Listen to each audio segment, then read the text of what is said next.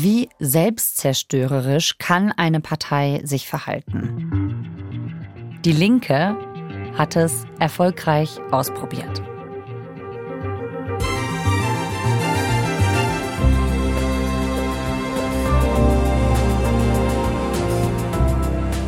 Pünktlich zum Parteitag dieses Wochenende in Augsburg ist klar, ab Anfang Dezember wird die Linkspartei keine Fraktion mehr im Deutschen Bundestag haben. Alles wegen Sarah Wagenknecht? Wir schauen uns heute ein Drama mit Ankündigung an, um zu verstehen, wo die Linke jetzt steht. Ihr hört 11KM, der Tagesschau-Podcast. Ein Thema in aller Tiefe. Mein Name ist Viktoria Kobmann. Heute ist Freitag, der 17. November. Ich spreche heute mit Birgit Wernke. Über ein Jahr lang hat sie eine Doku gedreht über den Bruch innerhalb der Linkspartei. Und dabei hat sie hautnah beobachtet, wie die Beteiligten das Drama immer weiter haben eskalieren lassen.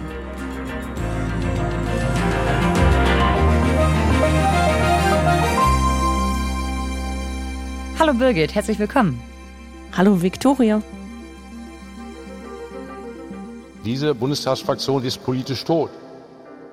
Starten wir mal mit dieser Bestandsanalyse von Dietmar Bartsch, Co-Vorsitzender der Linksfraktion im Bundestag. Der hat das so gesagt, dass die Bundestagsfraktion der Linken politisch tot ist. Du hast die Partei Die Linke ein Jahr sehr intensiv beobachtet. Birgit, was würdest du denn sagen, wenn du auf die Gesamtpartei blickst? In welchem Zustand ist die Linke gerade? Man könnte jetzt sagen, dass die Linke jetzt irgendwie immer noch am Leben ist, ja, aber man muss sie einen Hauch vielleicht auch wiederbeleben. Ähm, auf das Zitat, was du gerade anspielst. Ähm, ich würde sagen, die Linke ja, hat eine wahnsinnig harte Zeit hinter sich ja, und ist im Moment auch einfach richtig erschöpft. Also richtig erschöpft, sagst du. Die haben ja auch einige Auseinandersetzungen beziehungsweise Kämpfe hinter sich, um die einordnen zu können. Gib uns doch noch mal ein bisschen Orientierung. Welche Lager gab oder gibt es innerhalb der Partei?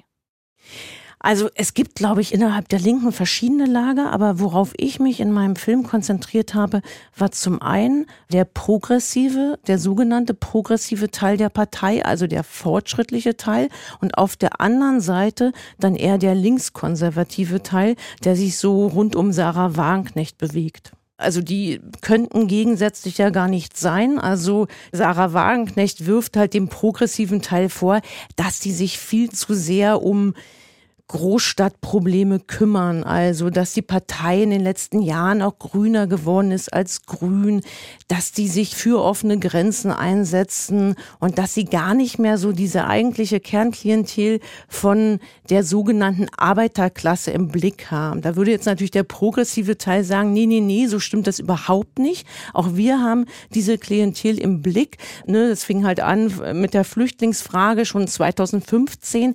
Da hat Sarah Wagenknecht vielleicht schon eher so eine flüchtlingsskeptische Position geäußert, was natürlich beim progressiven Teil der Partei überhaupt nicht gut ankommt. Also sie möchte keine unbegrenzte Zuwanderung, nicht zu viel Zuwanderung, keine illegale Zuwanderung. Ne? Ist das denn eigentlich so, dass da wie so ein Riss einmal durch die Mitte der Partei geht? Naja, man kann sich das ganz gut an der Bundestagsfraktion anschauen. Bis vor kurzem gab es da 39 Mitglieder in der Fraktion und man kann schon sagen, ein Drittel gehörte sozusagen dem Wagenknechtflügel an, ein Drittel eher den progressiven Flügel und ein Drittel war sozusagen so in der Mitte, die irgendwie versucht haben auszugleichen. Und wahrscheinlich kann man das auch auf die Partei übertragen. Ich finde das so interessant, wenn man von Flügeln spricht innerhalb von einer Partei. Ja, dann heißen die ja oft irgendwie äh, ne, eher so der rechte Flügel oder eben sowas, wie du auch gesagt hast, progressiv oder konservativ oder so. Aber in diesem Fall sprechen wir auch vom Wagenknechtflügel oder Anti-Wagenknecht. Also feststeht, in dieser Partei, die Linke, da drehte sich schon eine ganze Weile lang sehr viel um dieses eine Mitglied Sarah Wagenknecht. Oder vieles hat sich so daran manifestiert. Ne? Also es war schon sehr auffällig, oder? Also Sarah Wagenknecht ist halt auch irgendwie eine sehr, sehr, sehr besondere Politikerin im Sinne von, dass sie ja auch eine unglaubliche Medienpräsenz in den letzten Jahren hatte. Das ist alles eine Legende, dass man sagen würde, wenn die Leute alle geimpft wären, dann hätten wir all diese Probleme nicht mehr. Das stimmt so einfach nicht. Also da gibt's einige Jahre, da kann man jetzt zurückgucken und nochmal eine genaue Auswertung machen, aber habe ich vor kurzem gelesen, dass sie da auch einfach Talkshow-Gast Nummer eins war. Ein Flüchtlingsgipfel bis in die Nacht gestritten, wie man die Kosten irgendwie hin und her schiebt. Aber dass man die Zahlen wirklich reduziert, da ist so gut wie gar nichts passiert. Wenn Russland Truppen bewegt und Manöver macht, dann sagen wir ganz schnell, das ist eine Provokation, das ist aggressiv.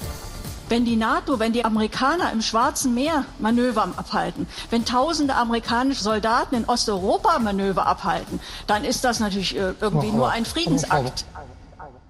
Wir Medienleute haben sie vielleicht auch ein Stück weit größer gemacht. Mhm. Weil sie ja dann sich schon so ein bisschen von der Programmatik der Linken entfernt hat und wir ja. sozusagen sie dann aber trotzdem für die Linke in den Mittelpunkt gestellt haben. Wie hat das denn die Linke selbst betrachtet oder innerhalb der Partei? Also wie viel haben die sich in letzter Zeit mit Sarah Wagenknecht befasst? Wahrscheinlich zu viel. Meine Doku fing halt im letzten Jahr an, im Dezember letzten Jahres. das war so das Netzwerk oder das Vernetzungstreffen der progressiven Linken. Und da habe ich schon gemerkt, dass das Thema Sarah Wagenknecht über allem geschwebt hat eigentlich will ich den Namen gar nicht im Mund nehmen, für so Leute wie Sarah Wagenknecht und anderen Leuten unserer Partei eigentlich auch nicht den Gefallen tun, dass wir uns an diesen Leuten abmühen. Aus meinem Kreisverband sind vor sechs Wochen 20 von knapp über 200 Genossinnen und Genossen ausgetreten, ähm, wegen der, deren Namen wir nicht nennen wollen. Also das war immer so ein bisschen fast schon so ein Running Gag, dass sie immer den Namen nicht nennen wollten. Ich finde das total bemerkenswert, dass die sagen, die, dessen Name wir nicht nennen. Das klingt wie der, dessen Name nicht genannt werden darf, wie so Lord Voldemort bei Harry Potter. Ja, genau. Also das wurde sogar auch das wurde gesagt, ja, von einem Genossen da bei dem Vernetzungstreffen sozusagen die Lady Voldemort hier im Raum, ja. Auch das wurde wow. sozusagen so als, als O-Ton gesagt. Man merkte halt, wie sehr die Genossinnen und Genossen angefasst waren. Mhm. Im Sinne von, Sie haben gemerkt, dass in den letzten Jahren die Wahlergebnisse immer schlechter und schlechter wurden. Die Linkspartei hat es nur knapp geschafft, wieder in den Bundestag einzuziehen. Und das auch nur, weil die Partei drei Direktmandate gewann. Denn für die 5-Prozent-Hürde hat es diesmal nicht gereicht. Die Linke fällt in die Bedeutungslosigkeit, 2,5 Prozent nicht mehr im Landtag. Sie haben gemerkt, dass seit 2009 die Partei massiv an Mitgliedern verloren hat, ja? Wir sind in einer Krise. Sie muss gelöst werden. Wenn wir das nicht schaffen, dann geht der Prozess der Erosion und der Zerbröselung dieser Partei weiter und sie rutscht in die bundespolitische Bedeutungslosigkeit. Das ist zum Beispiel Thomas Nord, der ist mit 18 schon in die SED eingetreten und die SED ist ja sozusagen ne, die Vorgängerpartei sozusagen von der Linken. Also sprich, der ist mit 18 in die SED eingetreten, ist dann, war dann halt auch ne, bei der PDS und dann auch bei der Linken, war lange Bundestagsabgeordneter und und und. Er kennt Sarah Wagenknecht total gut, ja. Und der ist sozusagen auf der komplett gegenüberliegenden Seite von Sarah Wagenknecht. Wir machen uns Sorgen um die Partei. Und ich glaube, dafür gibt es gute Gründe. Das sind nicht nur die Wahlergebnisse, das sind auch hunderte, wenn nicht mehr, Austritte aus dieser Partei.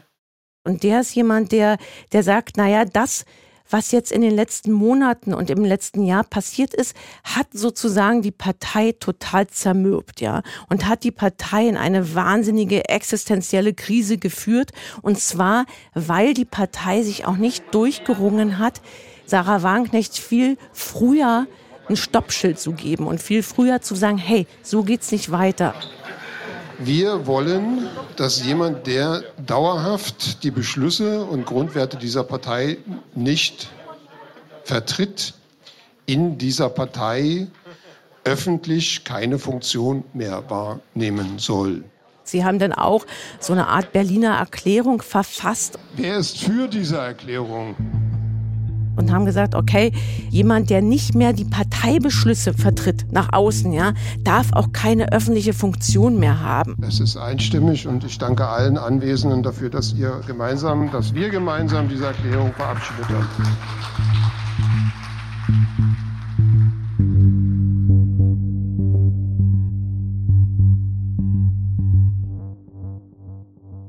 Es ging ganz schön viel um Sarah Wagenknecht in letzter Zeit bei der Linken, um die, dessen Name nicht genannt werden darf. Du hast sie aber getroffen, ganz persönlich. Wie war sie denn eigentlich so? Also ich habe sie fünfmal getroffen, so. Mhm. Wir haben viermal miteinander gedreht. Das ist schon, sie hat schon irgendwie auch was Widersprüchliches, ja. Also sie wirkt ja auch fast so ein bisschen bürgerlich, ja. Und ich finde, man kann sie schwer fassen. Also sie ist jetzt kein Mensch, mit der man gut Smalltalk halten kann. Ich habe zum Beispiel bei einer Lesung im, im Februar sie beobachtet und gedreht. Guten Abend und herzlich willkommen. Grüße ganz herzlich die Abgeordnete des Deutschen Bundestages, Dr. Sarah Wagenknecht. Sie schiebt sich nicht durch die Menge. Also sie geht nicht mitten durch die Menschenmasse, sondern eher so am Rand an der Gardine vorbei. Und das wirkt fast schon so ein bisschen schüchtern und reserviert, ja. Also sie sucht nicht das Bad in der Menge. Da ist sie so ein bisschen, ne. Sie sagt auch von sich aus, ich bin jetzt kein Mensch, der gerne in einem Bierzelt zusammen mit möglichst vielen Menschen sitzt und dort irgendwie ne, politische Diskussion führt. Und wer ist das dann da, wer da so kommt? Also zum Beispiel da äh, in diesem Raum, äh, wie, also da darf man ja annehmen bei so einer Lesung, dass da Leute kommen, die eigentlich eher zugeneigt sind, vielleicht sogar Fans, so, die ihr Buch gelesen haben. Da waren Leute, die einfach auch sagen, bei der Linken fühle ich mich gerade nicht mehr wohl und nicht mehr so aufgehoben. Ich habe früher die Linke gewählt. Ne? Jetzt mhm. irgendwie möchte ich mal oder, oder sehe hier, dass Sarah Wagenknecht viel mehr das bedient, was ich auch denke und meine. Der vermeintlich grüne Linksliberalismus, den man vor Jahren noch für eine arglose Spinnerei von großstädtischen Bio-Bohemiens und satten Wohlstandskids hätte halten können, treibt heute nicht nur Aufrüstung und Militarisierung voran und ist mitverantwortlich dafür, dass die Gefahr einer atomaren Eskalation in Europa wächst. Vom Äußeren habe ich, waren das wirklich normale, normale Menschen, die da in, irgendwie in dieser Kleinstadt leben und sich interessiert haben für Sarah Wagenknecht und sie dann auch am Ende ganz gut gefeiert haben. Und Ausgrenzung untergräbt. Vielen Dank.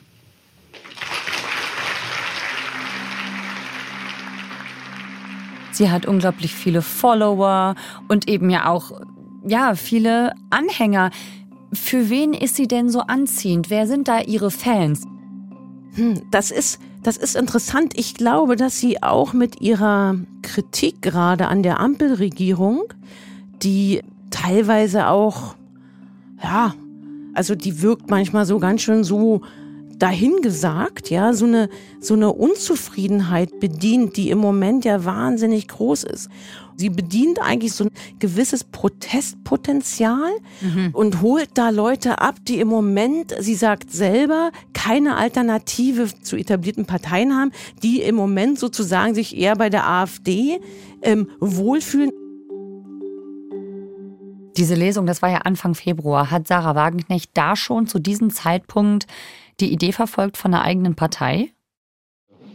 Sie hat mir ein Interview gegeben und gründen Sie jetzt eine eigene oder eine neue Partei? Das wird immer wieder gefragt. Und das glaube, war am Rande der Lesung, wohl wissend, dass meine Doku erst im Herbst erscheinen wird. Man gründet nicht mal eben eine Partei, das wäre auch unverantwortlich. Also ich will ja nicht mit einem Flop am Ende die Linke zerstören und das neue Projekt ist aber auch nicht lebensfähig.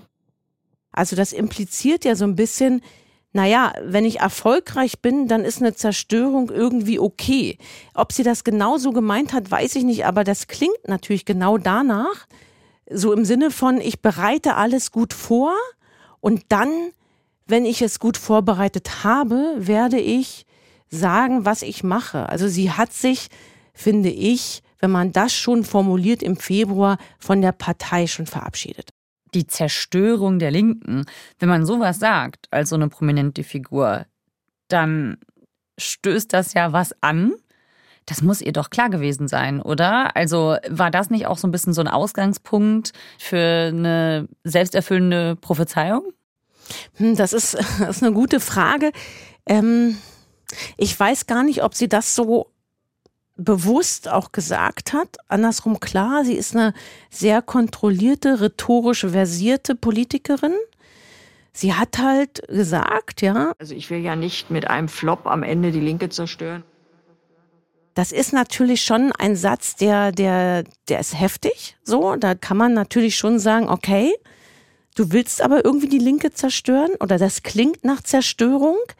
Ob sie das jetzt so bewusst gedroppt hat, das weiß ich gar nicht, aber sie hat es zumindest in diesem Interview gesagt. Natürlich war aber ihr irgendwie auch klar, dass ich nicht sofort senden werde, also dass ich erst im Herbst senden werde. Mhm, also sie hat vielleicht schon erstmal ein bisschen geschaut, ne, ein bisschen sondiert, wie wie viel Erfolg könnte das haben außerhalb der Partei oder wie läuft's innerhalb der Partei?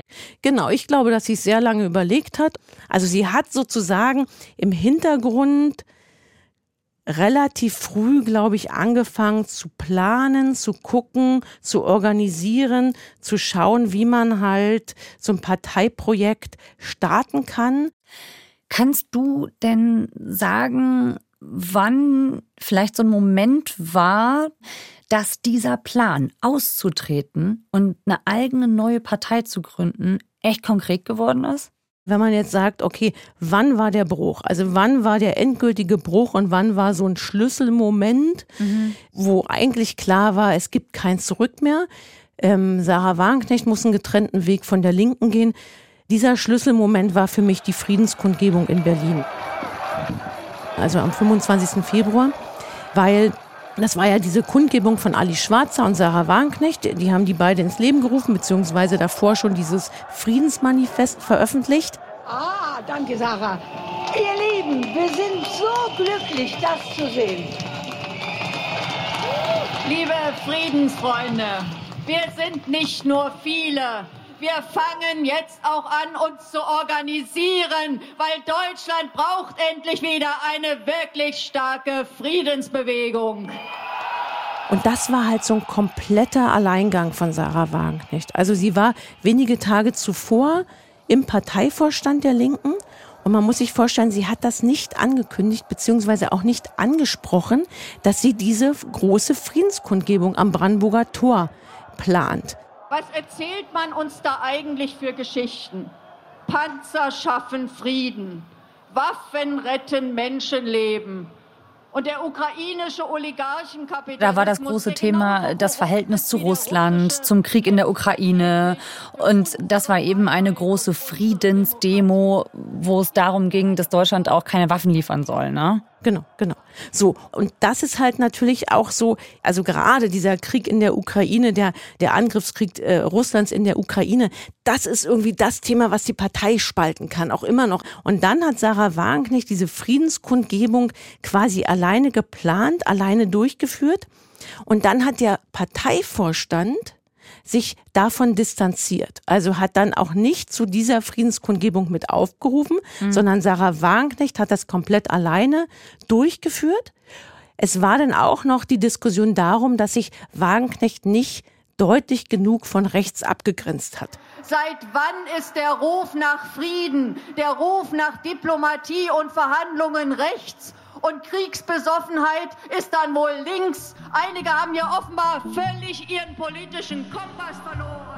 So, also das war sozusagen dann auch noch so eine Auseinandersetzung und da war eigentlich klar, hey, die Partei kommt eigentlich nicht mehr mit Sarah Wagenknecht überein. Dann im März hat sie ja verkündet, dass sie, es war so eine Ankündigung der Ankündigung, ja, also dass sie bis Ende des Jahres entscheiden möchte, ob sie eine neue Partei gründen wird oder nicht. So, das hat sie im März angekündigt und dann im Juni, da habe ich sie noch mal im Saarland getroffen und da war sie schon aus meiner Sicht extrem entschieden. Also da hat sie schon sehr klar gesagt auf meine Frage, ob sie denn gerade ihre politische Heimat in der Linken verliere. Da hat sie dann so geantwortet, na ja, ich verliere sie nicht gerade, ich habe sie bereits verloren. Also sprich, das war für sie gar kein Prozess mehr, das war schon abgeschlossen und in der Vergangenheit. Aus unserer Sicht ist klar, Sarah hat sich entschieden. Sie hat entschieden, sie wird nicht mehr antreten für die Partei. Und äh, deshalb für uns ist klar, wir planen die Zukunft der Partei ohne sie. Und das war ja am 10. Juni wirklich mal so ein richtiger, ne, so ein richtiges nach vorne gehen vom Parteivorstand. Und damit dann, wenn man so will, ein neuer Akt im Drama zwischen der Partei und Sarah Wagenknecht. Wie hat denn die Bundestagsfraktion darauf reagiert? In der hat Wagenknecht ja schon eine wichtige Rolle gespielt. Da hätte eigentlich die Fraktion, die Bundestagsfraktion, das als Vorlage nehmen können und sagen können, okay, wir, wir gucken mal, wie wir jetzt als Bundestagsfraktion damit umgehen und gucken, ob es irgendwie eine Möglichkeit gibt, dass wir Sarah Wagenknecht und ihren Unterstützerinnen und Unterstützern sozusagen das auch nahelegen. So, das hat aber die Fraktion nicht gemacht. Warum haben die das nicht gemacht? Welche Position gab es da in der Fraktion? Ich glaube, der Gregor Gysi hat bis zuletzt, also sicherlich sehr aktiv bis Februar, bis zu dieser Friedenskundgebung, aber auch noch danach hat er immer und immer, immer und immer weiter versucht, Sarah Wagenknecht irgendwie doch in der Partei zu halten. Ich glaube, dass sie für die Partei eigentlich auch ein Gewinn ist, wenn man bestimmte Verhaltensweisen abändert. Es gab im Juli nochmal eine Podiumsdiskussion, initiiert von der kommunistischen Plattform. Da wurde die Bundestagsfraktion eingeladen, beziehungsweise ähm, Vertreterinnen und Vertreter der Fraktion, unter anderem halt Gregor Gysi und, und Dietmar Bartsch und Gesine Lötsch. Und ist die Linke noch zu retten? Na klar. Und da sollte nochmal so ein Zeichen gesetzt werden in die Partei, also nach innen, dass Sarah Wagenknecht Teil der Partei ist. Es macht einen großen Unterschied, ob sie geht oder ob wir sie wegschicken. Das ist für mich der entscheidende Unterschied. Ich, ich möchte nicht, dass sie geht. Und das war schon echt so ein bisschen verwunderlich, weil eigentlich kurz vorher ja der Parteivorstand gesagt hat oder auch Sarah Wagenknecht aufgefordert hat, bitte ihr Bundestagsmandat zurückzugeben. Also sprich, da hat Gregor Gysi nochmal versucht und zu sagen, ne, ähm, Sarah Wagenknecht gehört zu unserer Breite der Partei. Thomas Nord als einer der Progressiven ist halt oder war halt auf dieser Veranstaltung und der war nach dieser Veranstaltung völlig desillusioniert. Also der war echt so, dass er sagte, dieser Kurs ist der Untergang der Partei. So, und das ist offensichtlich äh, bei bestimmten Leuten da oben noch nicht angekommen, dass sozusagen genau das das Problem ist, dass das Halten von Sarah Wagenknecht diese Partei spaltet und nicht umgekehrt. Das ist, äh, sind auch schon sehr eindeutige, sehr harte Worte, ne? Ja, der war halt wirklich, der hat gesagt, das kann ja auch nicht mehr verstehen, dieses ewige, ne, der sprach auch davon, es ist so eine, das Warten auf Godot, also so im Sinne von, es, es geht nicht mehr weiter, immer, es ist eine Art, ein Akt der Selbstzerfleischung. Die Partei schafft es nicht, sich davon irgendwie zu befreien und dieses ewige und noch eine Runde und noch eine Runde und noch eine Runde.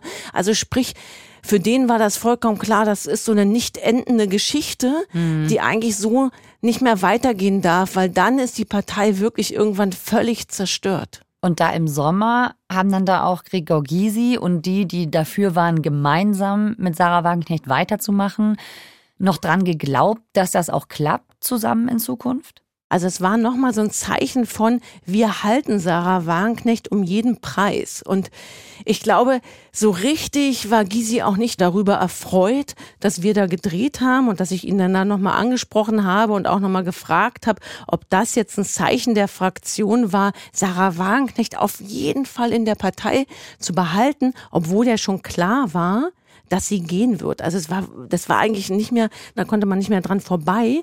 Und da hat er sehr sehr angefasst darauf reagiert. Wie lange kann sich denn die Linke jetzt diese Querelen halt ja, was noch leisten? Was wollen Sie denn? Nee, wollen Sie ja, dass wir sie umbringen oder dass wir sie ausschließen? Oder was ist Ihr Wunsch? Man merkte richtig, da habe ich so einen authentischen Moment erwischt bei ihm, weil er ja sonst auch versucht, irgendwie immer so in Gregor Gysi Art, ja, irgendwie witzig und trotzdem, trotzdem irgendwie charmant und klug, ne, aber da war so ein Moment, wo man merkte, da ist so ein bisschen, die Nerven liegen blank. Also die Nerven liegen in der Partei blank und das war so ein Satz, was sollen wir denn machen? Sagen Sie es mir, sollen wir sie umbringen? Da merkte man nur, es ist wirklich, die wissen gerade nicht mehr, was sie überhaupt, also im Moment, es ging ja ums, ums Überleben. Es mhm. geht auch um Gysis politisches Lebenswerk, ja. Es geht auch um das Überleben der Fraktion. Also da hängt ja auch ganz viel dran. Ja. Die haben halt immer noch versucht, ne, die Fraktion, die Bundestagsfraktion mit allen Mitteln zusammenzuhalten. Sie wollten halt auf jeden Fall, dass Sarah Wagenknecht jetzt nicht die Fraktion verlässt.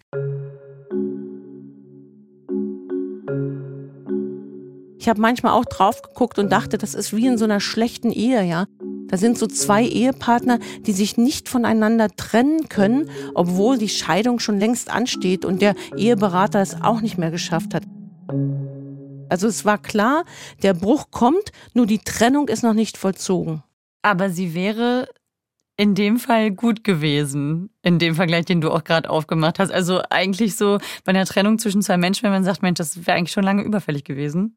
Total. Also, also das kennen wir ja wahrscheinlich alle irgendwie aus Beziehungen, wo man irgendwie an etwas festhält, wo es vollkommen klar ist, das kann nicht mehr passen, weil man von vielleicht auch gar nicht mehr die gleiche Sprache spricht, ja, wo man vollkommen weiß, wir müssen uns trennen. Und es gab jetzt natürlich, kann man jetzt sozusagen sagen, so dass so ein Gysi, ich weiß nicht, ob der jetzt der Eheberater war, aber der hat versucht, das immer noch mal zusammenzuhalten, weil der natürlich erst ein politischer Fuchs, also ein politischer, ne, versierter, der, der, der weiß genau, dass natürlich mit so einer Spaltung, so einer Abspaltung es nicht einfacher wird für die Partei.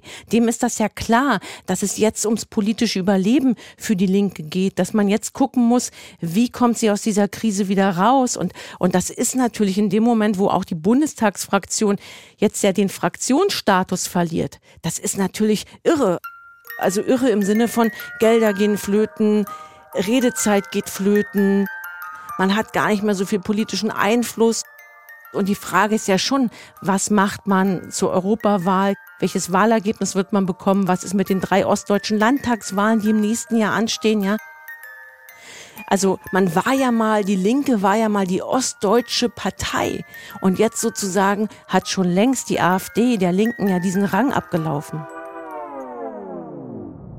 Sarah Wagenknecht ist also mit ihren Verbündeten aus der Partei ausgetreten, mit dem ganz erklärten Vorhaben, eine Konkurrenzpartei zu gründen. Und die Linke verliert ihren Status als Fraktion. Dieses Drama war das schon vor einem Jahr geschrieben. Wie klar war das eigentlich? Also mir war es ein bisschen klar, dass in diesem Jahr was passieren wird. Und auch die Partei die hat ja schon monatelang und auch schon im letzten Jahr und davor schon um ihre eigene Identität gerungen. Also es war irgendwie klar, dieser Prozess der Entkopplung, der Entfremdung, ja, hat schon ne, einen gewissen Vorlauf gehabt. Also seit 2015 gab es da immer mal wieder Auseinandersetzungen ne, in der Migrationsfrage, dann in der Corona-Pandemie-Frage, dann sozusagen rund um die Klimafrage, Klimawandelfrage, jetzt zuletzt in der Frage des Ukraine-Krieges. Also von daher war irgendwie auch klar, dass Sarah Wagenknecht andere politische Vorstellungen hat die sie in der eigenen Partei nicht mehr umgesetzt bekommt. Also sprich, sie hat ja auch gemerkt, sie hat keine politischen Mehrheiten mehr. Ich glaube, es war vorher auch schon klar, man kann diesen Bruch nicht mehr aufhalten. Du hast es dir jetzt eine ganze Weile angeschaut. Was ist deine Einschätzung? Schaffen die das, sich wieder zu berappeln, dieser übrig gebliebene Teil der Linken? Was wird aus der Linken? Die haben jetzt eine große heftige Aufgabe vor sich. Also die populärste Politikerin ist gegangen, ist mit ihren anderen neuen Bundestagsabgeordneten gegangen. Im Moment gibt es so ein paar mehr Eintritte in die Linke als Austritte. Aber ob das dann auch Bestand hat, also sprich, ob nicht doch mehr noch wieder die Partei verlassen, weil dann die Sarah Wagenknecht-Partei an den Start geht, das muss man halt abwarten. Also im Moment muss ich sagen, die Linke, es gibt eine Chance auf einen Neuanfang. Aber dafür müssen die richtig viel tun und dafür müssen die richtig inhaltlich debattieren. Sie müssen vor allem gute, gute Politik machen und, und vor allem von links versuchen halt eine gute Oppositionsarbeit zu machen. Weil die Unzufriedenheit ist ja gerade da über die Ampelregierung, ja. Und wenn man jetzt aus linker Sicht spricht, muss man halt irgendwie gucken, wie man halt sozial, ökologisch, gute und gerade auch in der Flüchtlingsfrage sich anders positioniert, als das gerade in Deutschland so passiert. Also dass die sozusagen so eine Alternative bieten können, programmatisch, inhaltlich. Vielen lieben Dank, Birgit, für deine Einschätzung. Sehr gerne.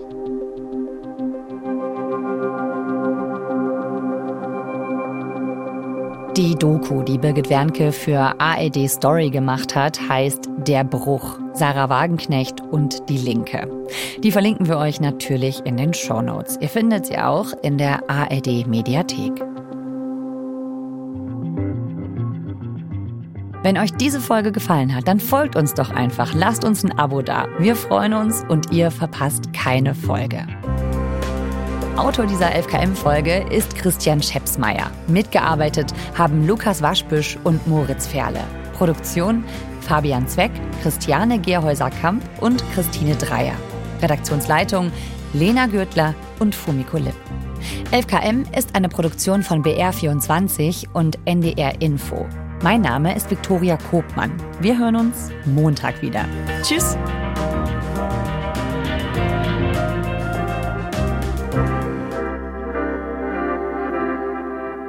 Und Moment noch, hier ist noch ein Podcast-Tipp aus der ARD Audiothek. Der True Crime Podcast Kunstverbrechen von NDR Kultur ist ab sofort mit der zweiten Staffel draußen. Hört doch mal rein. Diebstahl, Hehlerei, Betrug. Die neue Staffel des NDR Kultur Podcasts Kunstverbrechen. Ich stehe jetzt vor dem berühmtesten Gemälde der Welt. Torben Steenbuck und Lenore Lötsch rollen fünf neue spannende Kunstkrimis auf. Schnauzbart, Krawatte und es sind die Fingerabdrücke. Los geht es mit dem mysteriösen Diebstahl der Mona Lisa. Außerdem treffen unsere Hosts einen der größten Betrüger im deutschen Kunstgeschäft. Wenn ich dich das nächste Mal sehe, gibt's eins in die Fresse. Und sie sind auf bisher unentdeckte Spuren in einem faszinierenden Fälschungsskandal gestoßen. Ich mache jetzt auf. Die neue Staffel Kunstverbrechen. Alle Folgen des Podcasts in der ARD Audiothek, der kostenlosen Audio-App der ARD.